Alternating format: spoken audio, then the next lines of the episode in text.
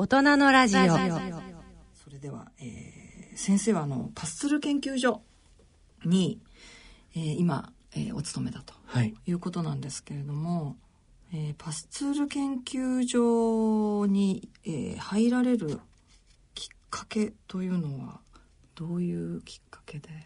これはその前にあれですね、まあ、国境なき医師団も経験されてるのでそうですね。まあ、国境なき医師団で、その後、まあ、そのロン、まあ、ややこしいんですけど、あロンドン大学で、博士課程で、まあ、3年間、はい。その、はい。博士課程プロジェクトで、はい。3年間ガンビアというところに住んで、はい。ガンビアに行かれてさっき言ったプロジェクトに行ったんですけど、はいはい。そこの、その時働いていた同僚がはい。フランス人の肝臓専門医がいて、はい。で彼女がそのパスツール研究所のあの今私がいるところのチームを紹介してくだくれてですね。そうなんですね、はい。じゃあもうロンドンからつながってそうですね。まあ、人脈でもってってことなんですね、はい。でこの研究所についてちょっと教えていただきたいんですけども。このパスツールさんはまあもういろんなあの発見をされたもうええ素晴らしい科学者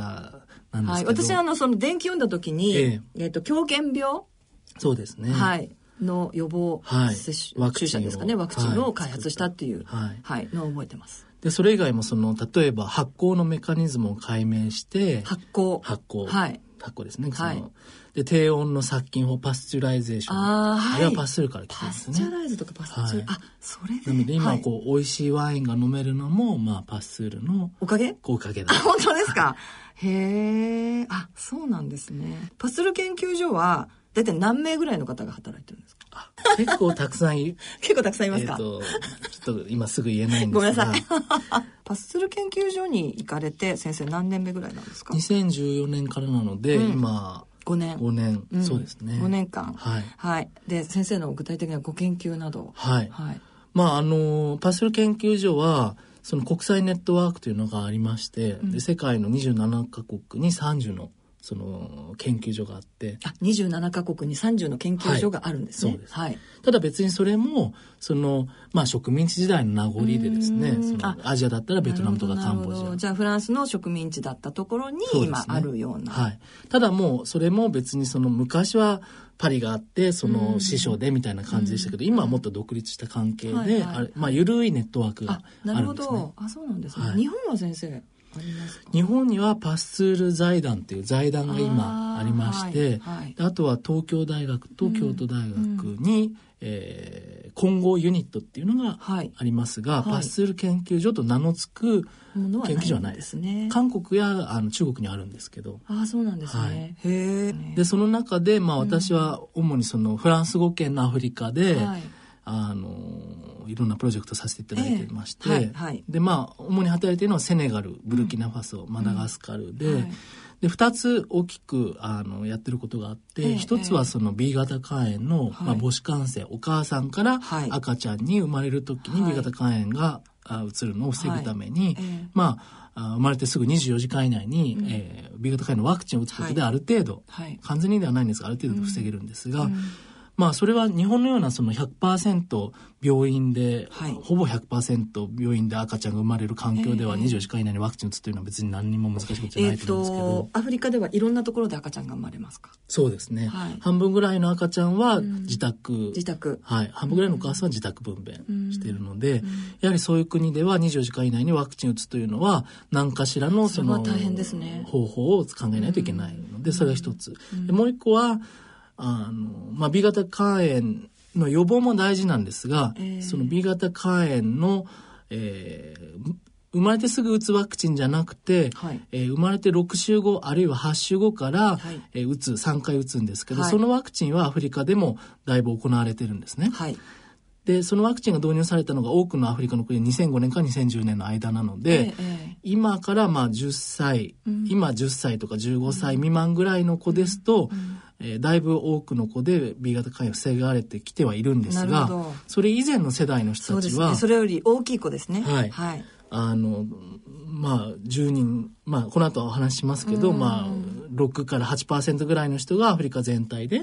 B 型肝炎にかかっていて、まあ、その人たちは肝臓がんや肝硬変が起きる危険性があるので、まあ、その人たちをスクリーニングで見つけて、でまあ、治療適用治療するべき人なのかどうかというのをまあ見分けなきゃいけないんですが、そういった検査がですね、なかなか向こうではできなくて、なので安くできてシンプルにできる検査を、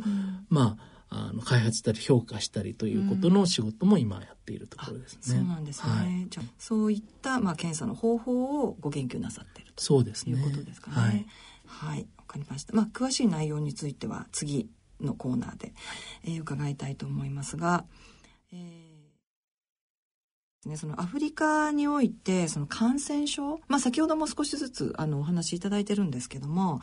えー、感染症というのは、まあ、どんな状況かというのを、まあ、ざっくりお話しいただきたいんですけども。はい。うん、まあ、先ほどもその私自身のその経歴のところでお話しさせていただいたんですが、はい、どうしてもその熱帯学とか国際保健とか、この途上国のその医療とか、うん、もちろん感染症その中で大事なんですが、話になると、まあ、三大感染症といって、うん、HIV、エイズですね、はい、結核、それからマラリア、この3つがやはり非常に、まあ、重要視されていて、うん、まあ、実際非常に重要な問題なんですね。はいはい、ただ、実はですね、その全世界で、えー、まあ、それら三大感染症で亡くなっている人の数よりもですね、B 型肝炎 C 型肝炎合わせると年間約130万人ぐらいの方が世界で亡くなっているああそうなんですね。推定で、ね、大変ですそれでその数というのは、結核で亡くなっている人の数や HIV で亡くなっている人の数よりも多くなってきて三大感染症と言われる疾患よりも多いと。はい、はい、でまあその一つの背景は、HIV 結核マラリアに関しては、はいあの、まあ、世界基金、グローバルファンドというところがですね、非常にたくさん、その、検査や予防や、えー、治療にお金を出してですね、まあ、それが効いてきてる。まあ、そういう、まあ、いいことなんですけど、それで減ってきてる。で、それに対して、肝炎に関しては、その、先進国の中では日本のようにもたくさん対策されてきてますが、途上国ではその公衆衛生レベルで大きい対策というのが、その B 型肝炎のワクチンを除いてはなかなかされてきてないので、むしろそれによるその B 型肝炎 C 型肝炎による死亡者というのはどんどん増えてきてるんですね。でも今ではその三大感染症より多くなってきて2040年にはその三大感染症で亡くなった人全部合計した数よりも B 型 C 型で亡くなる人の数の方が多くなるというあの推定もあって、ね、今後多くなっていくということですね、はい、なのでやはり今何かしないと、もっともっとたくさんの人が亡くなっていくということで非常に重要な課題になってきてます、ね、アフリカっていうとその地域が、まあ、すごく大きいのでアフリカ大陸は、はい、えっと、先生が主に、えー、ご担当なさってるのはどのあたりでしょうかね。そうです。まあ、アフリカもその北アフリカ、はい、エジプトとか、リビアとか、モロッコとか、アルジェリアとかはですね、やはり、その、そのあたりの国は、その、それ以外のアフリカの国と比べると、やはり所得も高いですし、人種も異なりますし、まあ、問題がちょっと違うということで、まあ、今日のお話は、その、サハライナアフリカ。あ、サハラ砂漠。よりも、南。そうですね、はいはい、にまあちょっと絞らせていただきたいと思ってるんですはい、やっぱり全然違うんですか？そうですね。まあ、うん、あのー、北アフリカというのはもう地中海の国という感じで。ちょっとヨーロッパのそうですね。そうですね香りがしますもんね。はい。はい。はい。まあもちろん宗教的にはそのイスラムが多かったりとか、ねうん、まあ若干違いますけど、うん、でもこのサハラより南の本当に、うん、いわゆるアフリカとはやっぱり状況はかなり違いますね。なるほど、なるほど。そうすると先生のご研究というのは、まあそういったサハラ砂漠より南の方ということで、はい。えー、まあ問題もやっぱり深刻であるということですね。そうですね。うん、わかりました。えっ、ー、と肝炎についてなんですけれども、まあウイルス性の肝炎は B 型、C 型、それからまあ A 型とか A 型とかありますけれども、えーはい、これは、えー、まあ患者の割合が大体どのぐらいかなっていうのも気になりますし、えー、まあ A 型、E 型の発症がどんな感じなのかっていう、うん、まあ公衆衛生の部分もあるので、はい、えー、気になりますけど、そのあたりはいかがでしょうか？まずえっ、ー、と、まあ、じゃあその順番で。いきますと A に関しては A 型肝炎っていうのは、うん、まあ口から経口感染なわけですが、はいはい、A 型肝炎はもうほとんどの国で、えー、やはり衛生状態が良くないので、はい、ちっちゃい頃にほとんどの人がかかってるんですね。あそうなんですね。でまあ年齢が低いうちにかかっると、まあ、大した症状も出ないので、うん、そうすると、まあ、抗体がほとんどあるっていうことなんですかね。ね。はい、なので、まあ、公衆衛生的にはあまり大きい問題ではないということで。なるほど。うんで、まあ B、B がまあアフリカ、サハライナアフリカにおいては一番大きい問題で、はいうん、このサハライナアフリカ大体10億人の人口なんですが、はい、そのうちのまあ、あの、推計によってちょっとばらつきあるんですけど、大体6から8%ぐらい。なので6000万人から8000万人ぐらいの方が B 型肝炎のキャリア、B 型肝炎に慢性的にかかっていて、肝硬変や肝臓がんを起こす危険性のある人たち、みんなが起こすわけじゃないんですが、起こす危険性があるんですね。で C 型に関しては、はい、えー、推計で大体1%ぐらいの方がなってると、うん、1000万人ぐらいの方がい。らっしゃる、はいはい、1000万人、はい、あ C 型は少し少ない、そうですね、うんうんうん、次にデルタ D ですね。はい。D 型肝炎というのは、日本はまあほとんどおられないんですけれども、海外はやっぱりまだ。そうですね、はい、ちょっと国によってばらつきがありますが、モーリタニアっていう国なんかは非常に多いですね。ただ私が働いたことのあるセネガルやガンビアでは B 型肝炎に、まあ、B 型肝炎にかかってる人しかならないんですが B 型肝炎にかかってる人のうち、はいうん、まあ1%か2%なので、まあ、そこまで多くはないです、ね、B 型肝炎と D 型肝炎を同時に、まあ、一緒に、まあ、発症してるっていうことですかね。そうですね。はい、はい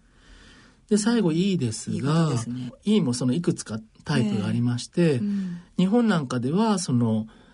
鹿の肉だとか豚の肉だとか、ねはい、アフリカではまあその従来的には例えば難民キャンプとか、衛生状態の悪いところで、うん、人々のその排泄したところにウイルスが入ってて、それがその汚い水を口に含んでしまって感染して流行するというのがパターンですけれど、最近ではその肉からの感染豚とかから豚にも E 型肝炎いますしアフリカでもですね、うん、なんかまあ日本と同じような感染経路もあるっていうことが分かってきてますね。なるほどなるほど、ーまあ、感染経路についてなんですが、えー、これはまああの、まあ、B と C についてですね。あのどういった経路になりますか？まず B ですが、うん、その、まあ、さっきも言いましたが、ええ、まあ、2005年か2010年ぐらいの間に、はい、あの、アフリカの国も、えー、生まれてすぐのワクチンじゃないけれど、うん、6週後から打つ、はい、今後ワクチンとして打つワクチンは導入しているので、えー、まあ、それ以前の話になりますが、はいはい、1980年代90年代の、はい。まあ、血清学的調査といって、まあ、住民の、はい、まあ、子どもたちみんな B 型肝炎にかかったことがあるかどうか、血液検査で調べると、はい、大体どこの国もですね7割から9割が成人になる前にもう暴露してると、うん、つまりすでにかかっもう感染してしまってるということですね、ただ、感染しててもその中で慢性キャリア、慢性的にウイルスを持ち続けて将来病気になる人というのはその中でまあ、10から15%ぐらいなので、うん、大部分の方はかかったけど、まあ、あのウイルスは持ってない状況で問題はそんなにないっていう状況なんですね。ただもうほとんどの人がなってると。でこの大部分が、まあ、小さい子供のうちになっていて、はい、でこのうち大体その母子感染というお母さんから、はい、え生まれた時に、感染しているのが1割ぐらい、はい。はい、でも9割ぐらいが水平感染といって、はい、えー、生まれた後に、えーまあ、お兄ちゃんとかお姉さんとか、まあ、お母さんでもいいですしお父さんでもいいし家庭内あるいはまあ近所の子供とかですね。からまあ移されてなってるというのがほとんどでで、まあ、ほとんどの人がもう子供のうちにあの暴露しているので、あの性感染性交渉による感染というのは逆に少ないわけですね。そうなんですね、そしたら C 型肝炎はどうでしょう C 型はですね、非常にその C 型で、えー、さっき言った血清学的調査といって、まああのかかった人かかったことある人がどうかっていうのを住民でこう調べると、はい、一つの国の中でもすごい地域差が大きくてですねそれから年齢での差も非常に大きくて、で多くの国では、うん、まああると患者さんいらたくさんいらっしゃるとすると、うん、高齢者が多いと。うん、新型肝炎高齢者が多いんですね。60歳以上の人たちが多くて、えー、でいろんな疫学調査では、うん、やはりその、まあ、植民地時代、うん、アフリカはまあ1950年代60年代に、はい、まあ、イギリスやフランスからたくさんの国が独立していたわけですが、えー、それ以前に生まれた世代の人たちで特に多くてですね、はい、やはりその植民地時代にまあ、一つのその政策として、はい。えー、いろんな治療薬の、はい。えー、集団接種回し打ちをですね、はい、やっていて、まあ、そこでおそらく広がったんじゃないかというふうに言われてます、ね、なるほどなるほど、えーと、日本では遺伝病というふうによく C 型肝炎は言われますけど、はい。まあ、それに近いというかそう、ね,、いう状況だっていうことなんですかね。はい。まさにその遺伝のせいですね。そうなんですね、なるほど。まあそれでも1000万人ぐらいは全体で C 型肝炎の患者がいるということですが、えー、実際にですねそのまあえーまあ、検査をしたりそれから治療したりっていうお話をこれから伺うんですけれども先ほどそのお子さんを産む産む時には検査を必ずするという。いえいえ、あの、まあ、それも今は、うん、あの、しましょうっていうふうに、まあ、WHO なんか言い始めてきてますが、うん、まだ、なかなかされてなくて、ね、そうなんですね。皆さんどういうタイミングで、じゃあ、検査は？されてるんでしょうかね。まあ一つはその今おっしゃられた、はい、まああの妊婦検診の時に、はい、まあ行う。で、うん、妊婦検診はですね、まあ先ほどまあ5割ぐらいのお母さんしか施設で分娩しない、はい、赤ちゃんを病院で産まない、ね、半分ぐらいは自宅だっていう話しましたけど、ただ妊婦検診には9割以上のお母さんが一度は来てるんですね。あそうなんですね、はい。うん、なので、まあ、あのかなり多くのお母さんが HIV や梅毒なんかの、うん、えー、検査は妊婦検診でしてるんですね、はいはい、ただ B 型肝炎に関しては、はい、国レベルで皆さんに行っているっていう国はアフリカではまだないと思います。ああそうなんですか、うん、で特にその、ね。えー、首都で首都に住んでいて、はい、まあ、お金持ちの家で,、でこうあのプライベートのクリニックに行けるような人なんかは、もちろんそこで妊婦検診で一通りもう先進国と変わらない検査をしてますけど、ほとんど大部分の人たちは、まあそういったプライベートのクリニックに行ける余裕はないので、そういうところでは HIV のようにその予算がついていれば、その無料で検査したりできますけど、B 型肝炎にはそういう予算がないじゃあ肝炎はまだそこまで行ってないと。そうですね。感染してるっていうことが分かるのはどのタイミングなんでしょうか先生。であとはですね、えー、まあその基本的には症状がキャリアの人は症状ないので、えーはい。まあ、病院に行かなければ当然その検査する機会はないですよね。なのでほとんどの方が、えー、知らないまま感染していて、で肝硬変肝臓がんになった時点でやっと病院に行って、そこで検査してわかるけれど、残念ながら、もうその時点ではその治す治療は、まあ、症状を緩和することはできるかもしれませんけど、治すことはできないと。であとはその、えー、キャリアの人を発見する機会のある場としては、その輸血献血ですね。はい献血を提供するときに、まあ一応スクリーニングをやるようになってきてるので、はい、そこでわかるはずなんですが。はい、献血というのは割と一般的ですか？皆さんされるんですか？えー、向こうでの献血というのはですね、うん、その家族患者さんの家族がやることが多くて、はい、例えばまあ自分のお父さんが、はい、まあ交通事故で、まあ、大量出血して、えー、で息子や家族の供血する人が多いですね。なるほどなるほど、はい、その時の検査でわかると。そうですね、はいはい、ただ問題はですねまあここも何重にも問題があって、うん、まあ、そもそもその輸血の安全のためにスクリーニングをしているので、えーえー、そのそこで見つかってもその献血した本人に、あなた感染してますよと言わないこともたくさんあります。ああ、なるほど。えーまあそれすごい大きい問題だと思うんですけど、あとはその仮に本人に知らせてもですね、やはり以前はその治療薬とかもないので、伝統的柔術師とかでですね、その看護師がもうあんた病院にも B 型肝炎持ってるけど病院に来ても何もやることないから、その伝統的柔術師のところに行きなさいって言って、あ、そうなんですか、そっちを紹介するんですね。紹介するんです。それは大変。で、まあ、患者さんによっては、その、さっき言ったその薬草とかでですね、はいはい、結構それも高いので、そこにもう、薬草も高いんですね。全財産をはたいて、あ大変です、それは。そういうのに使っちゃったっていうようなこともあります。ああ、そうですか。なので、せっかく数少ない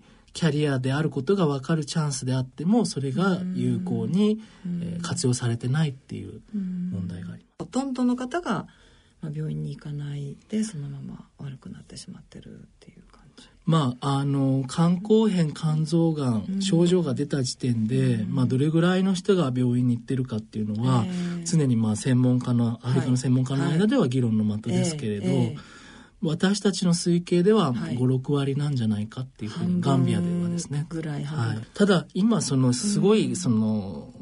劇的に変わってるのは、はい、B 型肝炎は C 型肝炎と違って、うん、その3ヶ月飲んだらまあ、ウイルスが消えたっていうようなことはないので、えー、まあ、長期間飲まなくてはいけないんですが、そ、ね、その治療薬の値段というのはもう今どんどん下がってきてまして B 型肝炎の拡散アナログが使われてるんですね、実際に。そうですね、はい、例えばセネガルという国では、うん、その首都のダカールというところでは、はい。はい、大きい病院では今 B 型肝炎の患者さん用にテノホビラが使えるような状況になってます、うんはいはい、ただこれも実は非常にその差別的な状況がずっと続いてきてですね、えー、そのテノホビルという薬は HIV の治療薬としても使われるわけですが、はい、HIV の治療薬にはそのその薬をそのドナーとして提供している、はい、その世界基金というところが HIV に感染している人、はい、それから B 型肝炎と HIV 両方感染している人にはその薬使っていいけど、はい、B に感染している人、はい、B だけに感染している人にはその薬は使うなっていうような、そういう状況もあったんですね。今はどうですか？今もそうです今はセネガルではそこは問題なくなりました。あそうですか、はい、なので B の治療で大病院では今治療薬あるようになってきました。なるほど。じゃあ比較的、まあ、病院に行けばですね、セネガルでは。首都の病院に行けば。ああ、首都の病院に行けばですね。はい、えっ、ー、と、それは、あれですね、C 型肝炎などになると、やっぱり DA は非常に、あの、高額なお薬なので、ただ DA はですね、うん、あのもう DA の値段もどんどんどんどん変わるのでちょっと私今どれぐらいかっていうのはちょっと把握してないんですが、うんはい、ただもう安いところではおそらく3ヶ月で1万2000円から1万5000円ぐらいで、ジェネリックがあるんですね。そうですね。はい。あのそうですね。ジェネリックがもう最初から発売当初から地域によってははいあるので、はい、はい、なので比較的、まあ、あの治療しやすいっていうのはそうですね。伺ってますね。はい、と先生肝がんに進行してしまったりするとどんな感じになりますかね？まあ非常に厳しくてですね、その親戚がヨーロッパにいるとかアメリカにいて、はい、っていう場合だとまあその親戚を頼って、じゃあお金のある人ですね。はい。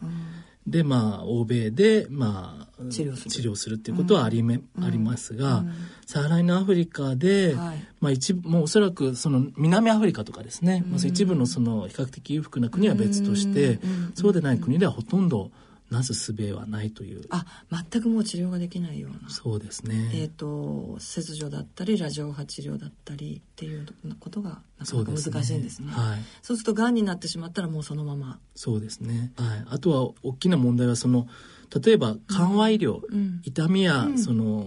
はい、不安やそういうところをそのか、取るような対症療法というのは、決してお金のかかることでもないですし、高度なその外科技術や、えー、医療技術必要じゃないので、あの実践することできるんですが、そこもさなかなかされてないと。で私たちもそのガンビアでちょっと研究やったんですが、はい。はい、まあ、あの看護師さんや医者たちにアンケートをすると、やっぱりがんの人が来るともうなすすべはないと。何もやることないから、痛み止めなんかもあまりやらないし、でそれからまあモルヒネのようなですね、えー、そのまあ、麻薬ではあるけど、はい、痛みをしっかりコントロールできるような、そういうはい、はい、でそういう薬もあの全く処方されてない状況ですね。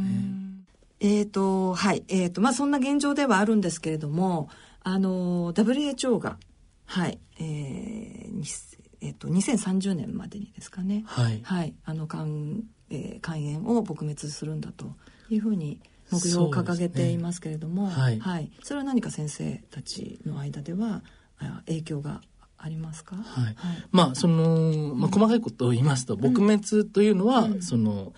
完全にこうなくすような感じなので、はい、まあそうじゃなくて排除っていうエリミネーションっていう言い方で排除ですね。あの、うん、具体的にはどういうことかっていうと、うん、2015年と比較して2030年までに、その新規の新しい感染する人の数を9割減らす、はい、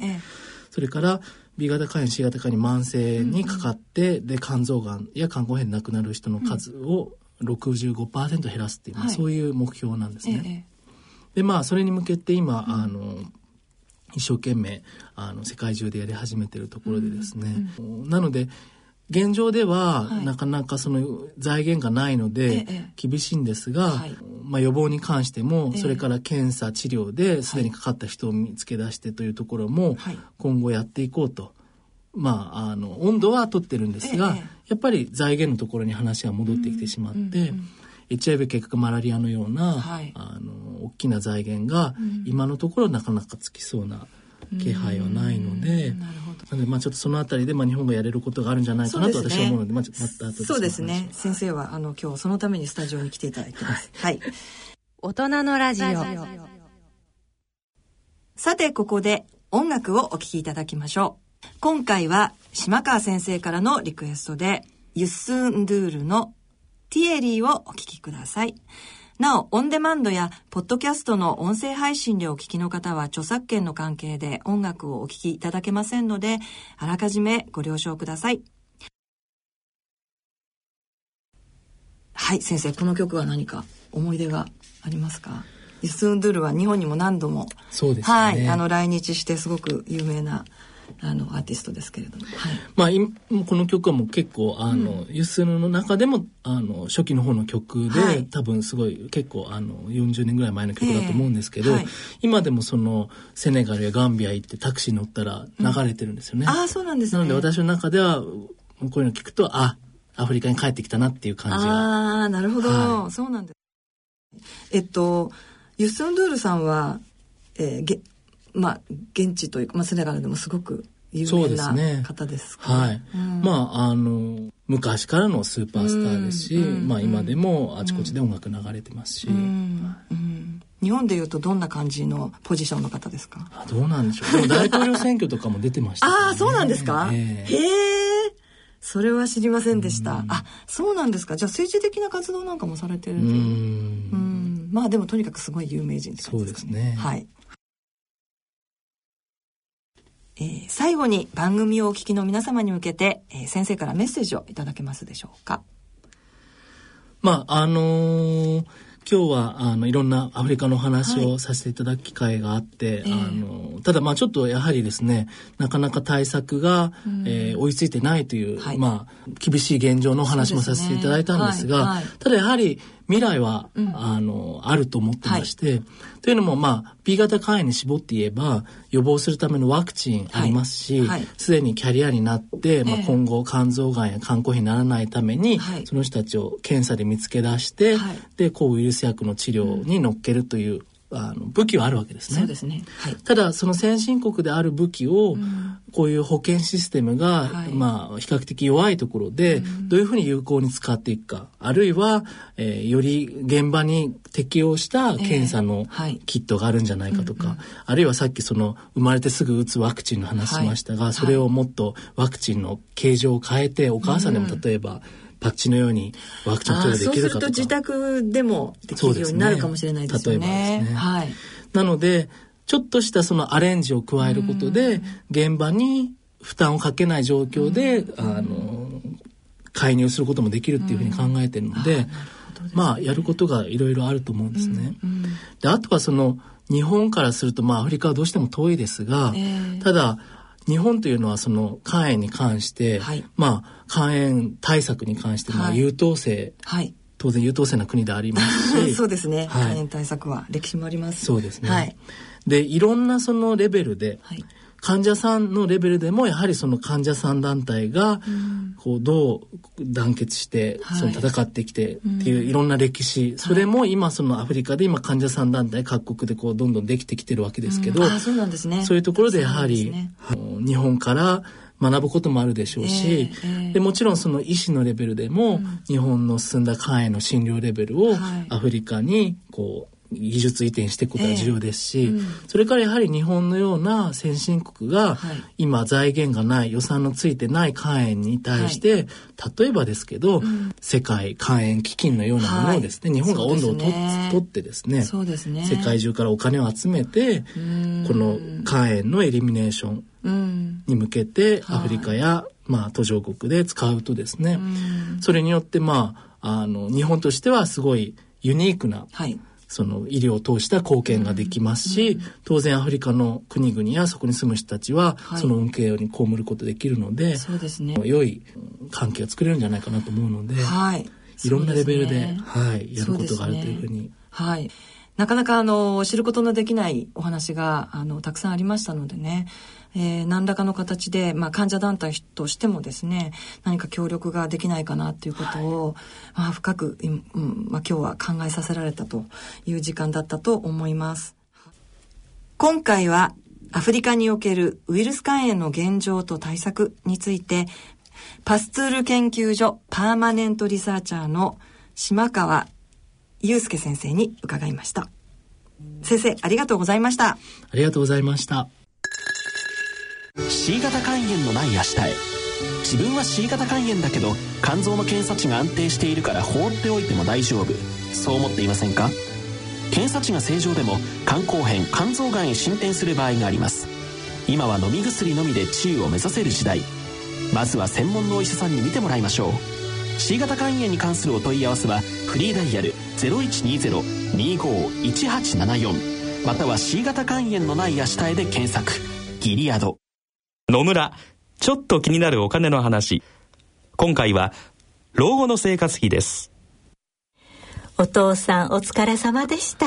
お母さんこそ大変だったね。娘の信子の結婚式も終わり一段落ですね。そうだね。これからは二人で気ままな老後生活。一体どれぐらいのお金が必要なのかな？私も気になっていましてね。生命保険文化センターの平成25年度生活保障に関する調査によると老後2人で必要な最低生活費は平均で月額22万円。ゆとりある暮らしのためには平均で月額35万4千円が必要らしいよ。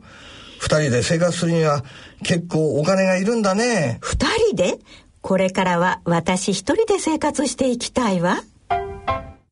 お金に関するご相談は、お近くの野村証券へどうぞ。それ野村に来アッピはおよそ130年にわたり医薬品開発に注力してきた企業の歴史と創薬の実績を受け継ぐと同時に新たな時代の要請に応えるべく誕生したバイオ医薬品企業です。これからも様々な疾患を抱えておられる方々の生活の質の向上に貢献すべく邁進いたします。患者さんの笑顔に貢献するを目指す私たちの大いなる可能性にご期待いただくとともに一層のご指導を賜りますようお願い申し上げます。大人のための大人のラジオ。今回の大人のラジオはいかがでしたでしょうか？えー、今回のあの島川先生でしたけれどもあのなかなか伺えないアフリカのお話を詳しく、えー、お話しいただきましてとても勉強になりました。やっぱり私たち日本の患者それから治療などなどだけを考えているとえー、随分とやっぱり違うんだなと、まあ、アフリカですからね、えー、思いました。そしてもっともっとあのアフリカの、えー、患者の方たちあるいは患者会もあるということなので、えー、患者会の方たちとも、まあ、交流を持ちたいなというふうにも思いました。さて東京肝臓友の会からお知らせがあります、えー、9月29日日曜日午後2時45分から、え、4時40分まで青山にあります東京ウィメンズプラザ、えー、というところで、えー、これは宮川加野エコ記念研究財団というところが主催します医療講演会があります。えー、危ない脂肪肝の見分け方と肝がんの新しい治療というテーマで、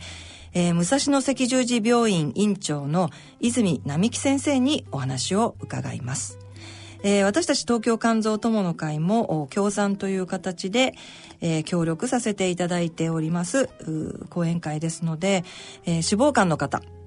それからまあ肝臓がん少し心配な方ぜひぜひお越しください。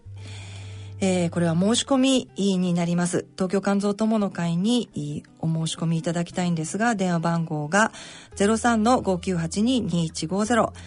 03-5982-2150、火曜日、木曜日、金曜日の10時から16時まで、えー、電話を受け付けておりますので、えー、ぜひぜひ皆さん来ていただきたいと思います。よろしくお願いいたします。番組では疑問質問ご意見ご感想をお待ちしています。肝臓に関する質問や不安や悩みのご相談など何でも結構です。宛先です。郵便の方は郵便番号105-8565ラジオ日経大人のラジオ係まで。あるいはラジオ日経大人のラジオの番組ホームページからの投稿もお待ちしています。それではお時間となりました。